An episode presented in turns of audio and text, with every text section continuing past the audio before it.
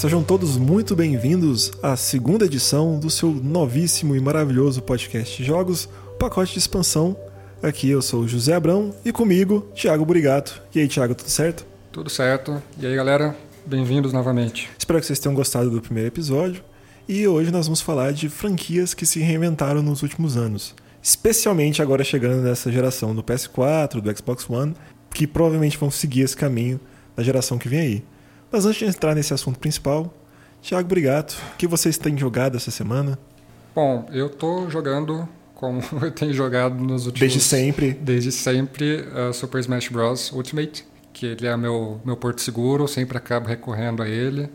Às vezes quando eu não quero começar... Aquele jogo para dias chuvosos, aquele jogo arroz com feijão. É, exatamente. Quando você não quer pensar muito em montar uma estratégia pro personagem, ter que fazer upar um outro, pensar na armadura que você vai botar no outro, você pega um joguinho de luta ali, e o Smash Bros. é esse jogo para mim, é, desde muito tempo, desde o primeiro, do Nintendo 64.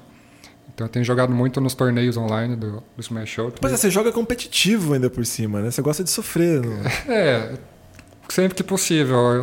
Goiânia teve alguns campeonatos já, é, agora está meio parado esse cenário, então tem recorrido muito aos, aos jogos, a, ao jogo online, né? Tá sempre muito divertido. Inclusive, se alguém quiser lá me, me desafiar, meu Ganondorf, meu Bowser. Qual que é o seu usuário Ike. aí? Joga seu usuário, na, bota seu usuário na rede.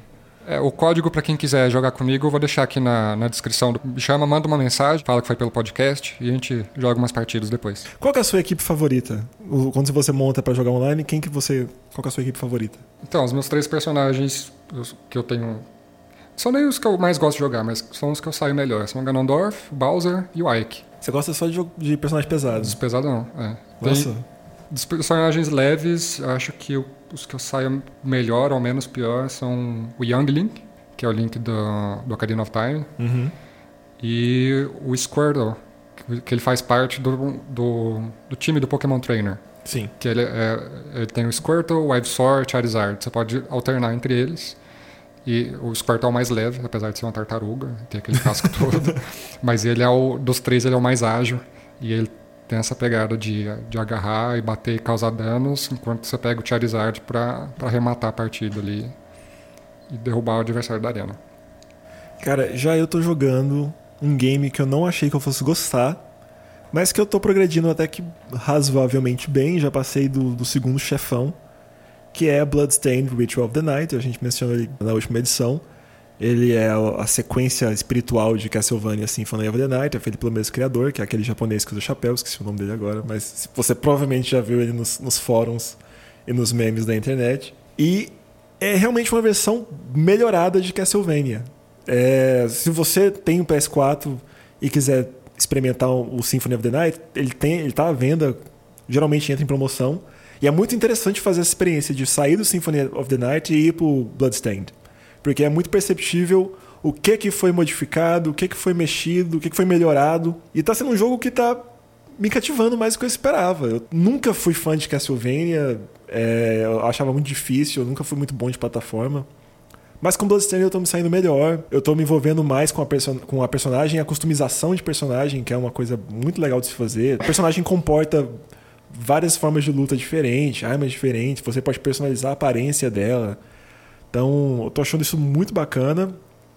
E eu acho que vale muito a pena se você que está ouvindo a gente é como eu, que não se adaptou ou nunca teve coragem de pegar um Castlevania mais antigo para valer, ir direto pro Bloodstained para fazer essa introdução, para conhecer esse mundo e esses personagens. Não é a mesma coisa, mas é tudo muito próximo, né? Ele, é, ele é tão difícil quanto os Castlevanias? Não, não tô achando.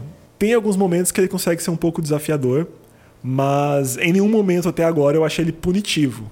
Castlevania e muitos jogos de plataforma antiga eu achava eles bastante punitivos. Aquela coisa tipo assim, você tem que pular em cima de um bicho certo na hora certa para conseguir atravessar uma plataforma. Eu não passei por nada parecido em Bloodstained.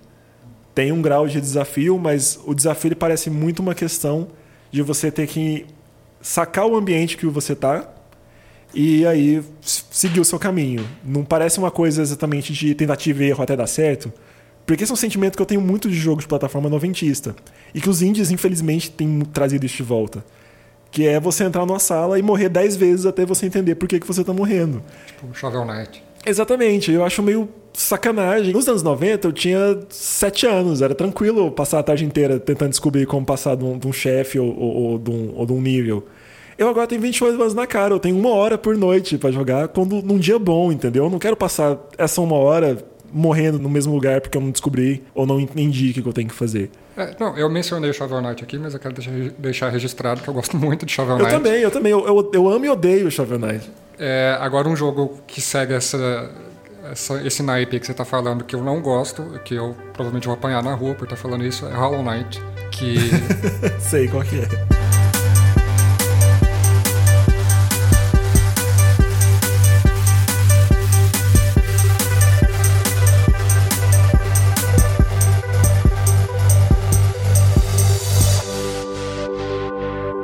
Bom, agora vamos entrar aqui no nosso tópico principal do episódio, que são as franquias que se reinventaram, aquelas que tiveram alguma mudança narrativa, de jogabilidade, para atender né, as demandas dos novos tempos. Eu queria começar aqui com Final Fantasy, Ó, que foi uma franquia que ela teve pequenas reinvenções, pequenas mudancinhas ali ao longo dos anos, até chegar ao 15, que acho que foi a, a mudança maior, né? se você olhar todos os numerados, ele é sem dúvida o, o mais único. É. Assim, eu, eu vejo a primeira grande mudança talvez tenha sido do 5 para o 6, que foi quando deixou a temática medieval, foi para uma temática ali dieselpunk.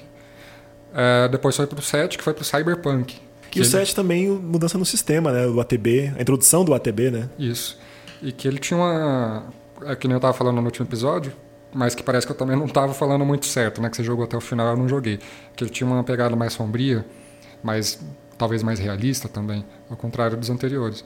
É, é, é sim e não, né? Que o, o 7, eu acho que ele é muito interessante. Ele, ele é pivotal, acho que por uma questão de timing. Ele é o primeiro 3D, ele sai 100% do medieval, 100%, bem mais do que o 6, e ele foi um jogo de lançamento do PlayStation 1. Então, o, Final Fantasy VII ele tá num lugar muito especial para ter tido o impacto que ele teve. Mas, por exemplo, nessa questão de ser sombrio, eu acho que o Final Fantasy VII só é possível por causa de Final Fantasy VI. A narrativa de Final Fantasy VI é, é genial e é pesadona. É o meu Final Fantasy favorito, é o Final Fantasy favorito de muita gente. Se você, ouvinte, não jogou Final Fantasy VI, ele é outro jogo que ganhou relançamento para todas as plataformas. Tem para iOS, tem. Mentira, não é para todas. Ele não saiu para PlayStation. Eu acho que ele não tá no Switch também. É, mas ele tá em, no PC tem e iOS e Android também tem. Eu Mas acho é, é aquela versão esquisitinha, né? Com os gráficos que eles tentaram dar uma modernizada. É, ficou- Ele é, meio que um, ele é meio que um relançamento do remaster que saiu pra algum portátil, só que eu não tenho certeza agora se foi o DS ou se foi antes. Mas foi um. Já foi tipo um relança, uma remasterização que, que depois virou um relançamento. Não, mas essa modernização nos gráficos foi para Android que eles fizeram. Foi, né? É, Então- Ele teve uma versão pro Game Boy Advance, o 6, mas era o mesmo, era um port, basicamente. E a- a- mas eles deram uma Então mudança o tapa foi pro iOS mesmo. que ficou lavado, ele perdeu muito do charme dele. E ninguém curtiu, eu também. Eu, eu queria muito voltar a jogar o 6, mas aí eu vejo essa versão do Android, não, não dá vontade. Puristas, puristas. É um jogo que eu acho que deveria ganhar um remake.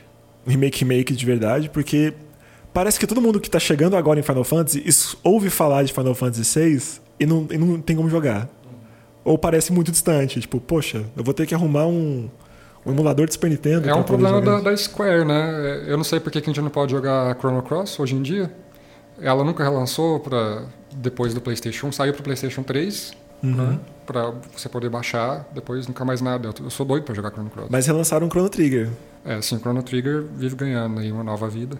Inclusive saiu pra DS, né? Agora, mas voltando a- aqui ao tópico. É, a gente teve essas mudanças com o 6 e com o 7. O 9 teve uma volta às origens ali. E que é, é- que é o meu Final Fantasy Comfort Food das pessoas. Tipo, se você quer um- um- uma experiência mais purista e de Final Fantasy, é o Final Fantasy IX. É, ele tem todo o símbolo, tudo que é ícone da franquia tá ali. Você consegue. ah, se entender a franquia, acho que o 9 é o melhor de todos. E que também, de novo, saiu pra PS4, saiu pra PC, saiu pra Xbox e também pra iOS e Android. E Switch. A gente teve também o 11 e o 14, que foram MMOs. É uma mudança drástica para uma série que era em turnos até então. Né? No 10 era, era em turnos, aí chegou no 11 que era um MMO, que é outra, outra dinâmica completamente diferente, que segue hoje, né? que teve como sucessor o 14. Mas fora essa mudança assim, de que nem teve do 6 e do 7, mais cosmética, digamos assim, a gente teve o 12, que deu uma mudança mais drástica na questão da jogabilidade. Sim. Que foi o fim da, das batalhas. Não, não foi o fim do, dos turnos, né? Acho que seria. Ainda mais que o 13, o 13 meio que retomou uma lentidão que não tinha no 12. Que eu acho que foi uma coisa que. Teve muitas coisas que contribuíram para enterrar Final Fantasy XIII. Uma delas foi o sistema. Uhum. Mas aí no 12 teve mais essa é, por exemplo, nas batalhas você não controlava todo mundo que estava lá em campo. Era, era um de cada vez. Você dava algumas instruções prévias para os personagens, né? Ele teve uma coisa mais parecida com os MMOs. Talvez foi uma tentativa da Square de atrair um público mais ocidental, porque os RPGs ocidentais estavam crescendo naquele momento, enquanto os japoneses dominavam, né? Até então. Ele tem esse visual que não é não é bem medieval, é um, uhum. mas remete é, é muito. Igual, né? igual o 10 também, tem um visual muito, muito específico. Que, que, lembra inclusive do Xenoblade, é uma coisa meio retrofuturista, Sim. mas que você não consegue classificar como, como steampunk, por exemplo. É, o, o, que eu acho, quando, as pessoas que estavam ouvindo, ouvindo a gente podem se perguntar, poxa, mas assim, não, será que Final Fantasy se reinventou? A minha visão de que da reinvenção de Final Fantasy tem que ser botada em contexto em relação aos demais JRPG e especialmente a Square Enix em comparação, a Square sempre foi a. Não a Square exatamente. A, a, franquia Final Fantasy dentro da Square sempre foi a franquia experimental. O 6 traz, trouxe inovação, o 7 trouxe inovação, o 10 trouxe o 12.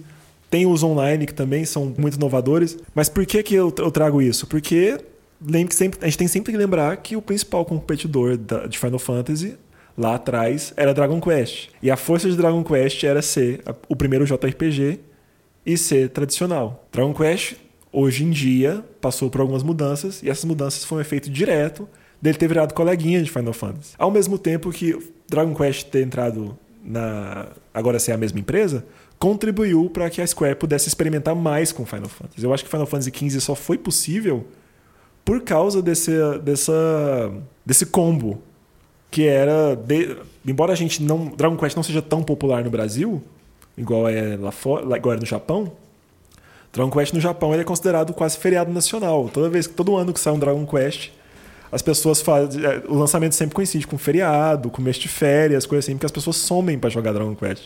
É, Dragon Quest, na verdade, não é só não, não, é só não muito popular no Brasil, né? No Ocidente como um todo. Ele, tá em, ele tem dois títulos só que bombaram, né? O mais recente e o Dragon Quest VIII do PlayStation 2. Então, Dragon Quest sempre teve uma base muito forte no Japão. Acho que por isso que eles não se deram o trabalho de se reinventar.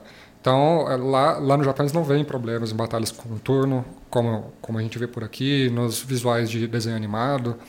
Aí, mas Final Fantasy acabou que conquistou o Ocidente com o 7 então ele foi se ocidentalizando aos pouquinhos. Né? Exatamente, porque começou a, eles ganharam os fãs que eles começaram a ter que tentar agradar.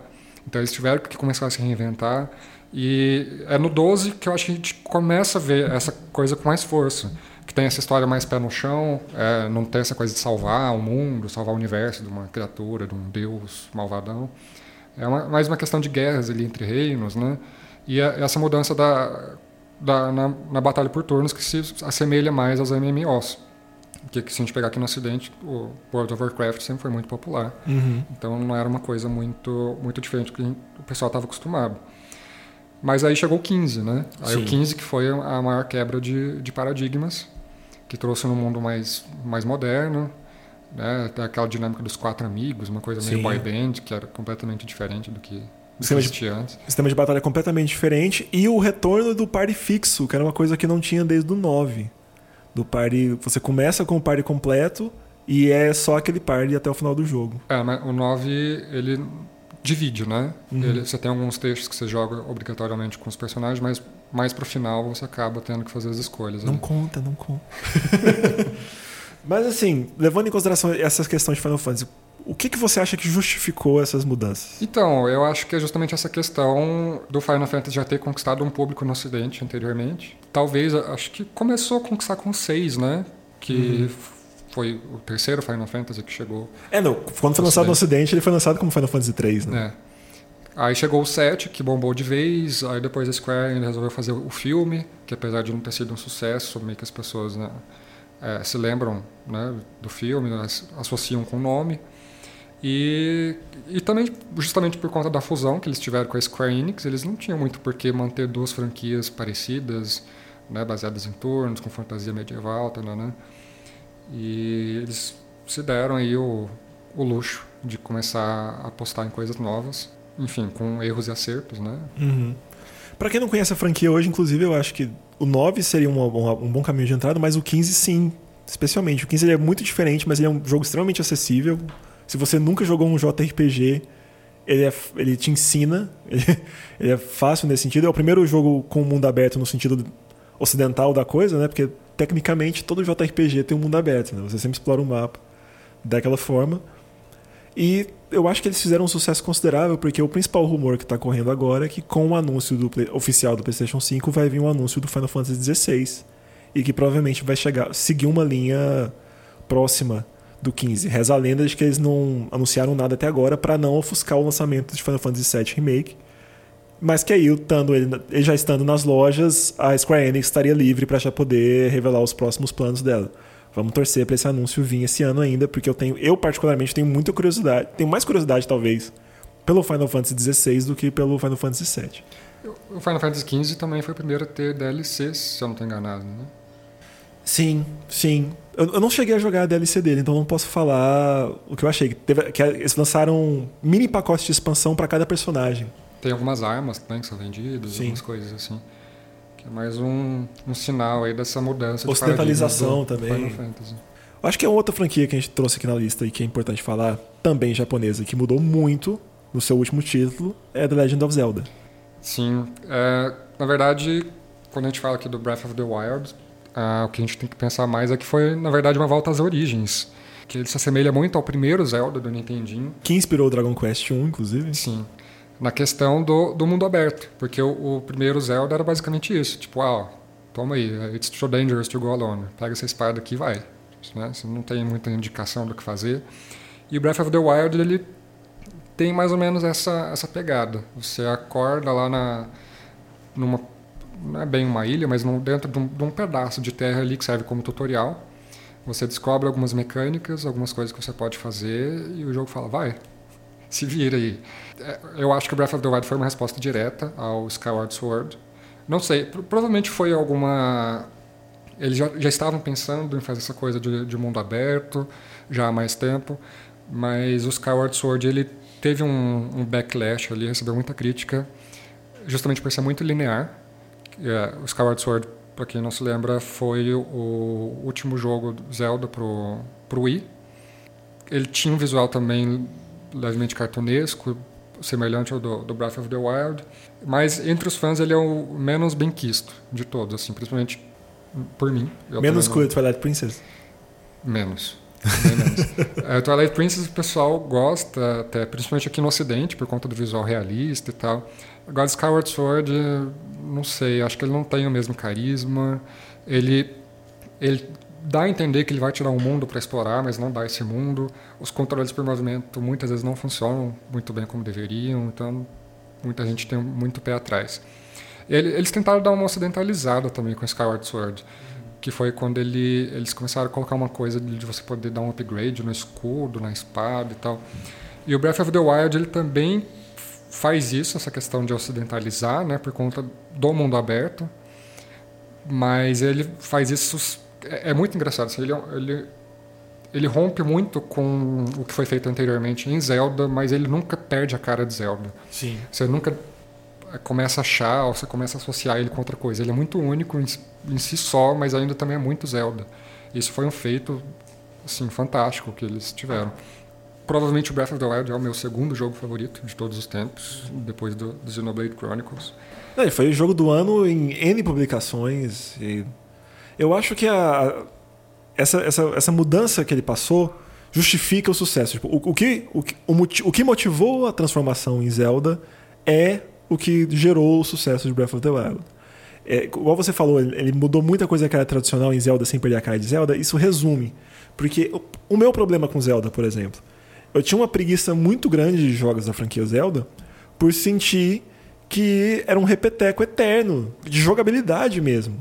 Mudava o cenário, mudava o gráfico e eu tava fazendo a mesma coisa em 10 jogos diferentes. Eu me sentia jogando um FIFA, de, um FIFA da aventura, entendeu? É, as coisas que o pessoal meio que tava cansando dos Zeldas era essa questão de você ter que entrar, passar por algum trecho de história para entrar num, num calabouço ali, numa caverna, ter que passar por várias provações ali, vários pequenos quebra-cabeças, encontrar uma arma, chegar no chefe final e matar ele com aquela arma que você encontrou lá.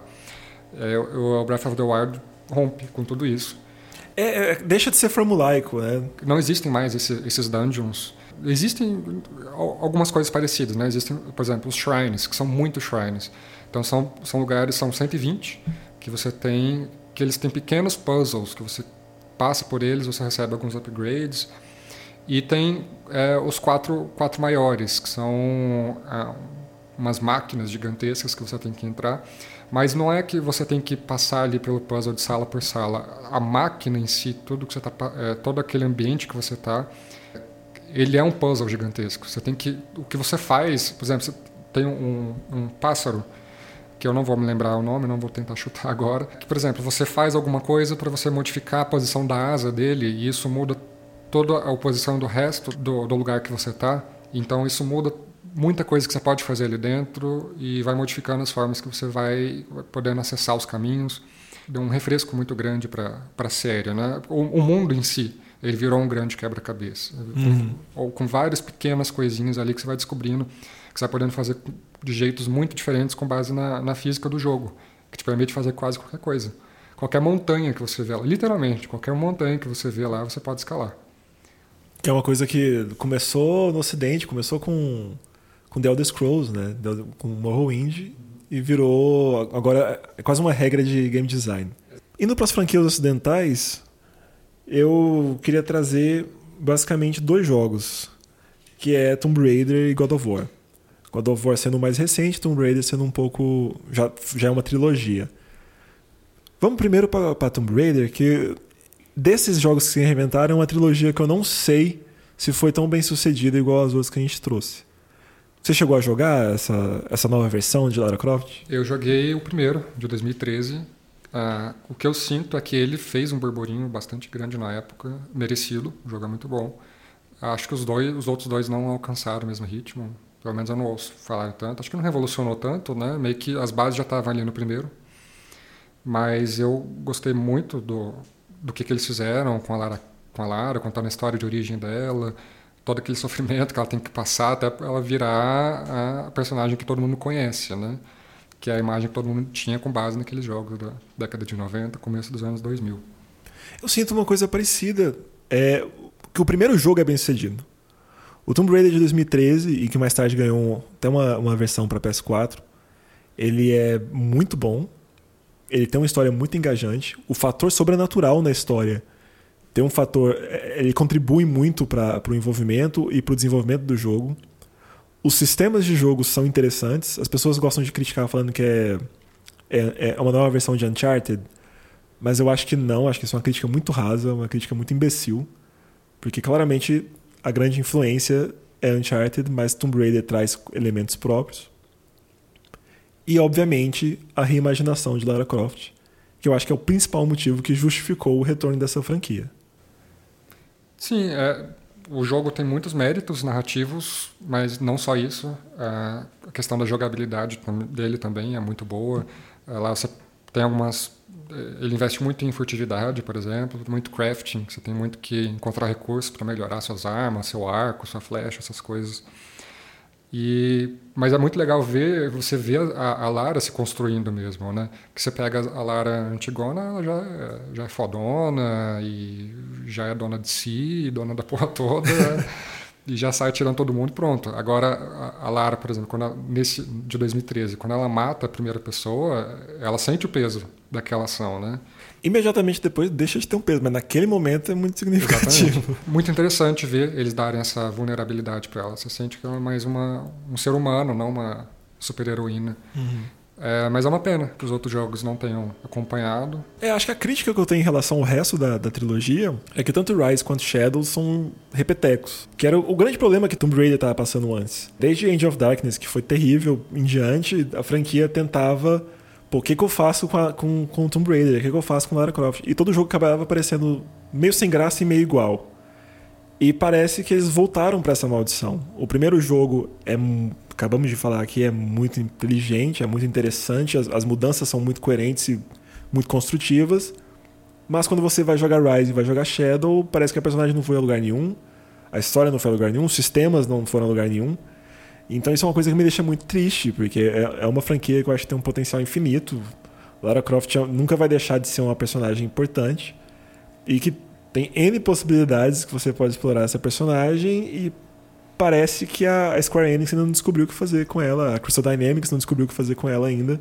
Tá meio tateando, vamos ver se nessa próxima geração eles trazem alguma coisa. Mas já tem essa mudança de paradigma que meio que enterra a Lara do passado e traz uma Lara mais interessante. Ela continua sendo um ícone dos videogames, né? Independente de qualquer coisa. Inclusive rendeu dois filmes nas duas versões. É, dois filmes, não, três, né? Três, né? Nas duas versões dela. Na versão original e agora no remake também tá, tá virando outra são... franquia do cinema. É, e que pode se dizer que são, acho que são as de filmes baseados em, em, em videogame, todo, todos eles são estão entre o, os menos piores. É. Estão com né, Angelina Jolie, Alicia Vikander, são super atrizes, então são, até nisso rendeu um caldo, digamos assim, um pouco mais grosso do que a gente costuma ver. Mas claramente, não precisa, a gente não precisa justificar quais são, por que, que a Lara teve que ser repaginada. Eu acho que ela, esse jogo é um jogo muito emblemático no sentido de como os tempos mudaram. Como, especialmente esse tipo de jogo, jogo de aventura mudou. Porque se você nunca jogou Tomb Raider antigo, eu não recomendo. É terrível. Ainda mais agora que praticamente só tem pra, pra PC. Mas tem alguns jogos mais recentes que eles têm essa pegada dos primeiros, não tem? Pra celular, principalmente. Tem um pouquinho. É tipo o Lara Croft Go, Tomb Raider Go. A, a série Go do, do, é, é um bicho muito específico. Mas é, que tá, então, tem várias delas e são todas nos celulares. Eu tenho críticas, é, porque é um sistema de jogo muito específico que você está usando para resgatar personagens emblemáticos em outra plataforma. Mas não é um jogo daquela daquilo. Entende? Parece que você foi, foi fazer alguma outra coisa e tinha alguém vestido de Lara Croft lá, sabe? Aí eu não sei se eu, se eu considero relevante. Mas, vamos lá, né? Eu fico aqui sempre nessa torcida de que talvez com o anúncio da nova geração a gente veja aí uma nova trilogia Tomb Raider que talvez agora dê outro salto, porque a gente já cansou de ver a Lara aprendiz. Eu quero ver a Lara mais forte, eu quero ver a Lara mais velha, eu quero ver. É o essa... resultado de tudo que ela passou, né? Exatamente, eu quero ver essa. Eu quero que eles construam em cima dessa Lara, igual, de novo, Uncharted construiu em cima do Drake. Os quatro Uncharted só tem graça porque o Drake muda ao longo dos quatro jogos. Ele cresce ao longo desses quatro jogos, especialmente em relação ao último, que é o melhor de todos os quatro. Eu espero ver o mesmo tipo de construção em cima da Lara Croft. Bom, você cantou a bola mais cedo, então vamos falar agora de God of War. Teve uma nova versão em 2018, depois da, da trilogia, que se estendeu, a, a trilogia original se estendeu entre o PlayStation 2 e o PlayStation 3. E esse último, que só leva o nome God of War, é, saiu para o PlayStation 4. E ele trouxe uma maturidade para a franquia. E outra coisa que eu acho que vale mencionar é a sexualização feminina que nesse novo God of War não, não existe. Questões de sexualidade e gênero mudam completamente nesse God of War. Eu acho que, assim como no caso da Lara Croft, é muito interessante que ela deixou de ser sexualizada para virar uma personagem mulher apenas. Né? Ela é uma mulher comum agora, ela não é aquela Lara Croft do, do, dos peitos gigantes e do short curto que tinha nos anos 90. A mesma coisa do lado masculino passou com God of War. O Kratos não é mais aquela coisa, as mulheres não são mais objetos. E acho que até, até essa injeção de sentimento no, no, Kratos é uma reinvenção do próprio personagem masculino. A questão de sexualidade de gênero é, é completamente retrabalhada nesse jogo. É, tem uma personagem feminina no jogo, que eu não vou falar quem é, por conta de spoilers, né? Que ela também é muito bem trabalhada, assim, quase tanto quanto os protagonistas, o Kratos e o Atreus. Ela tem um arco ali também muito interessante, muito bom que se amarra com, com o desfecho dele, né? Exatamente. É, a gente falou no, no, jogo, no, no episódio anterior que o, o criador de God of War se sentiu impactado por tão impactado por The Last of Us que ele sabia que se ele fosse trabalhar nessa franquia de novo, ele ia ter que fazer essa, essa mudança. E eu fiquei muito satisfeito com essa, com essa mudança, porque ela é uma mudança estética.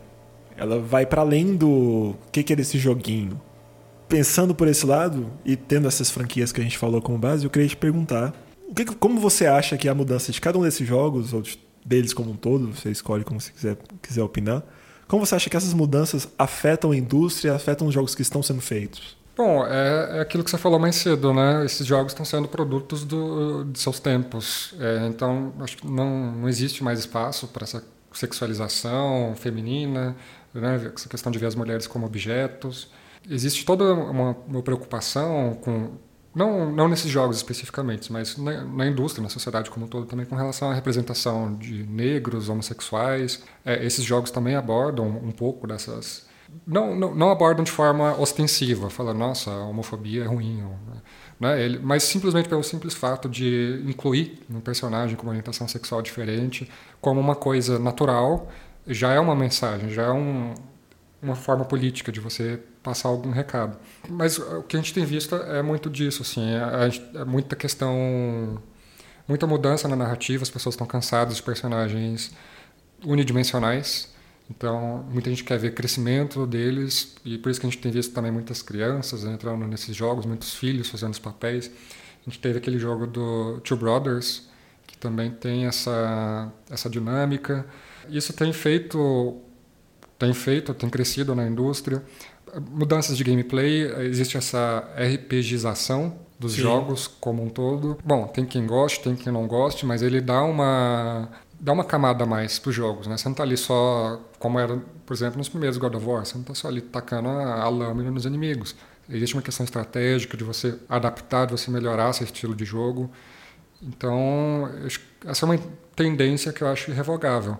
Claro que sempre vai ter alguma, vai ter espaço para os jogos mais nesse estilo, né, da, da década de 90, porque às vezes a gente não quer justamente pensar nesse, nessas coisas todas. É justamente o que eu estava falando sobre Smash Bros. mais cedo. Então, que você só quer sentar, jogar, não quer equipar seu personagem. Sempre vai ter espaço para tudo, mas quando a gente pegar esses jogos AA, eu acho que a tendência vai ser mais essa mesmo, assim, camadas em todos os aspectos, narrativas e de, de, jogabilidade. Só para encerrar essa discussão, eu queria saber um pouco, ou comentar um pouco, pelo menos, já das franquias que vão no caminho contrário, que são as franquias que a cada ano que passa elas se reinventam menos. Que seria, os exemplos que eu traria seriam Pokémon, que a, a última iteração que foi escudo e espada foi um flop terrível, um caos que está reinando na internet. O próprio estúdio ainda não soube reagir a essa situação. Assassin's Creed, que passou por uma reinvenção e já está estagnado de novo, apenas dois jogos depois. E temos, obviamente, Battlefield e Call of Duty, que já foram jogos inovadores e que também entrou naquela, naquela questão de todo ano um jogo novo, sem trazer nenhuma novidade. Você acha que esse. O que você acha desses jogos? Você acha que tem como sustentar esse modelo de negócio? Pokémon ele sofreu muito, muitas críticas ali durante o desenvolvimento. Primeiro pela questão gráfica, que não acompanha os, os jogos atuais, inclusive alguns outros semelhantes. Houve muitas comparações, inclusive com Yokai Watch, Digimon World, essas coisas. Mas acabou que quando ele saiu, as vendas foram muito, muito boas, as críticas também foram muito positivas, mas não, não foi uma franquia não foi um jogo que trouxe nenhuma renovação. Uh, a gente está na oitava geração de Pokémon já. Mas aí a questão que fica é por que eles não se reinventam? Basicamente porque, porque não precisam. Porque muita gente pede, muitos fãs pedem, não, tem que fazer uma coisa diferente, é, tem gente que quer MMO, tem gente que quer não sei o quê. Mas vamos ser objetivos aqui, o que a empresa quer? Primeiro, dinheiro. Pokémon dá muito dinheiro, do jeito que está eles não, não, não sentem essa necessidade de fazer alguma mudança muito drástica. E a segunda questão é que o Pokémon tem um foco muito específico ali uh, nos monstrinhos. Uhum. A questão é você criar vínculo com seus monstrinhos, com os monstrinhos que você, que você gosta mais. E outra coisa é na sua interação com outros jogadores. É você conversar com seu amigo, você trocar Pokémon com ele, você dividir estratégia com ele, você batalhar com ele.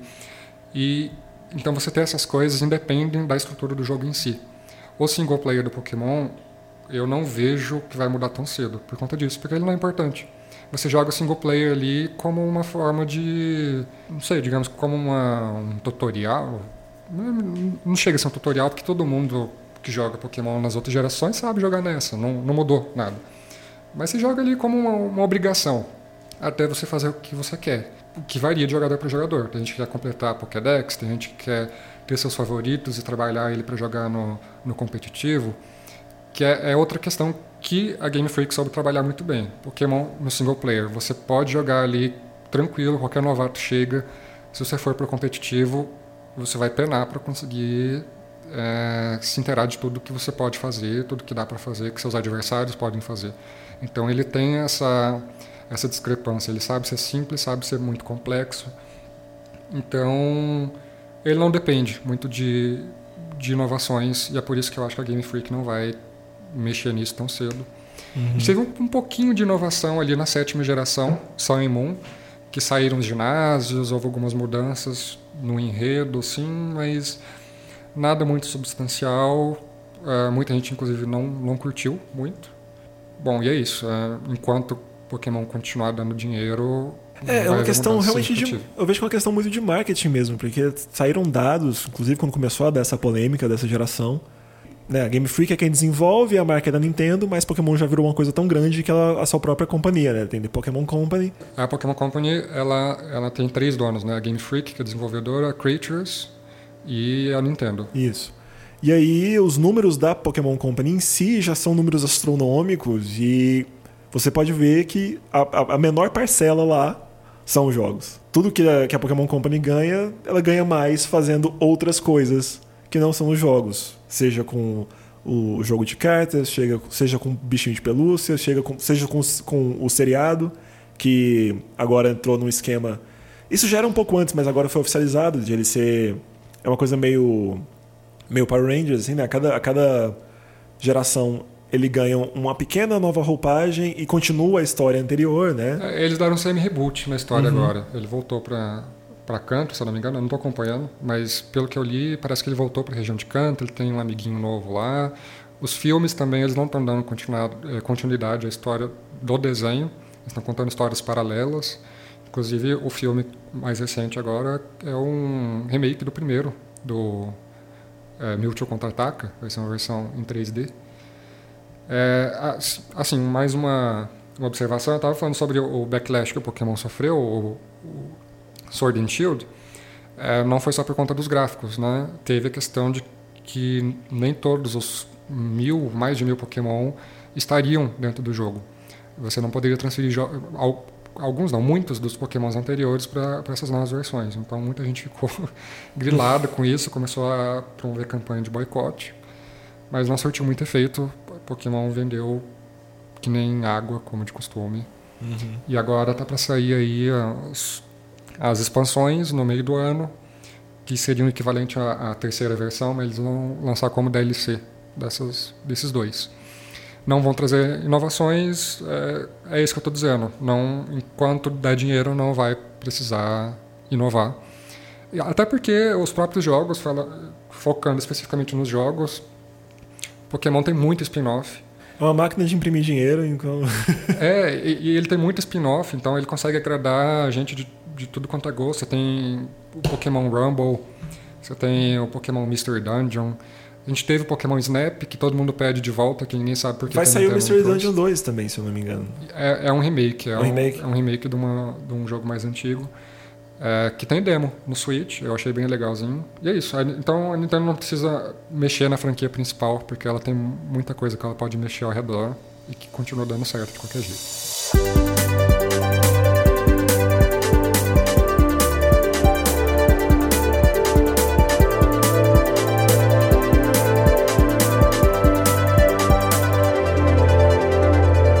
Bom, eu queria meter o pão em Assassin's Creed. Porque eles passaram por, por, uns perrengues. O Assassin's Creed 3 foi muito ruim, o 4 foi muito bom. Muita gente não gostou do Unity, embora eu tenha gostado. O Syndicate foi muito ruim também. E aí, depois disso, a Ubisoft segurou a onda, falou que ia né, reagrupar, ouvir a crítica dos fãs. Desde que ela fez essa renovação, nós tivemos dois Assassin's Creed, que foi o Origins e o Odyssey, que são muito diferentes dos Assassin's Creed antigos, mas que por si só são jogos bem ocos, assim. Eu, o Odyssey foi o primeiro Assassin's Creed que eu joguei que eu não consegui terminar porque ele era muito chato.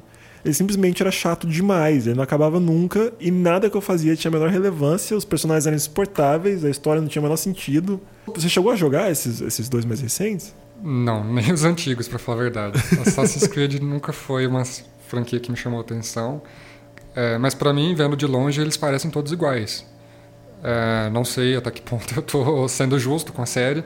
Eu li que os mais recentes eles têm, deram uma cara mais de RPG. Isso. Que essa foi a tentativa de renovação deles, né? Mas aí eu não sei até que ponto Cara, funcionou. Foi muito engraçado, porque no Odyssey eles. O Odyssey, ele, ele, a Ubisoft pensa tão pouco de quem joga os jogos dela que tem um tutorial de RPG no Odyssey. Pô, se você nunca jogou um RPG antes, isso aqui funciona assim, assim. Isso tá no jogo. Só que eles esqueceram da alma do negócio, que ele tem um sistema de RPG, mas ele não tem narrativa que sustente, ele não tem mundo. Tem...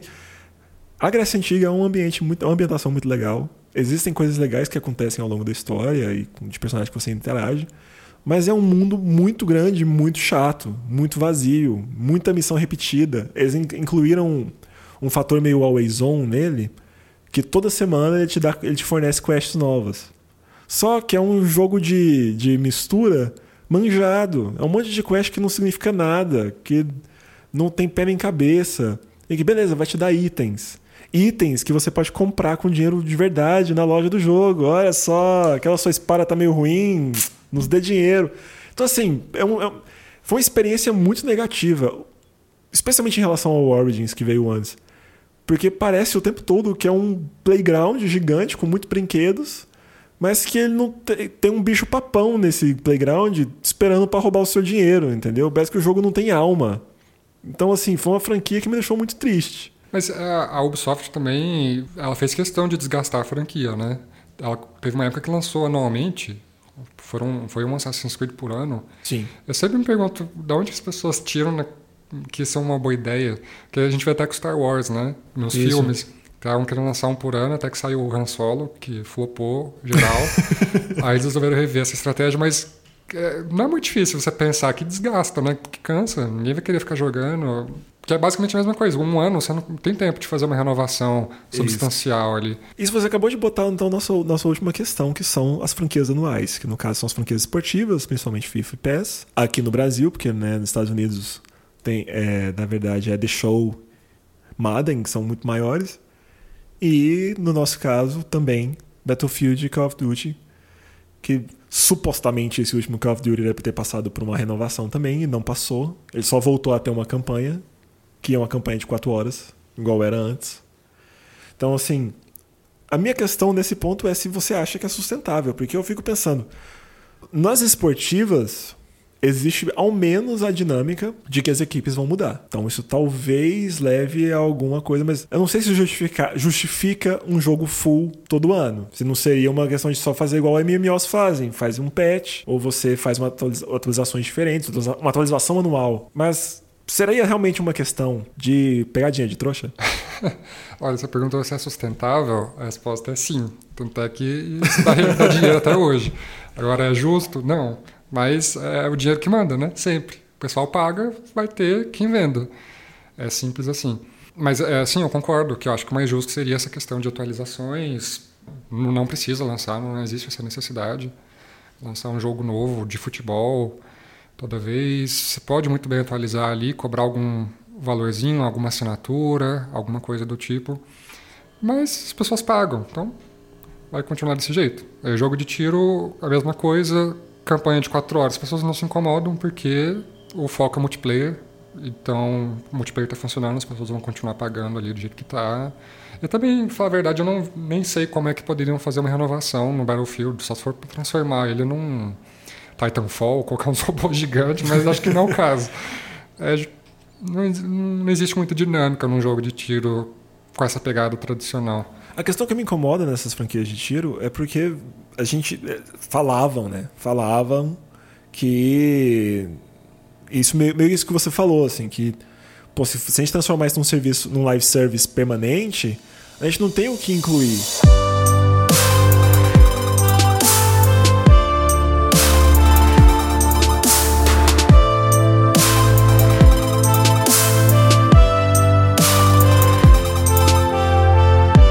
E o nosso segundo episódio do pacote de expansão vai ficando por aqui.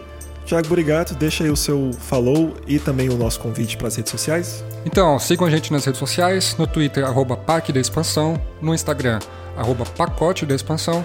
Entre lá, curte as nossas publicações, compartilhe com os amigos e também deixe seu comentário, manda aí suas críticas, suas sugestões, inclusive ideias para futuros assuntos para a gente discutir por aqui. Valeu e até a próxima!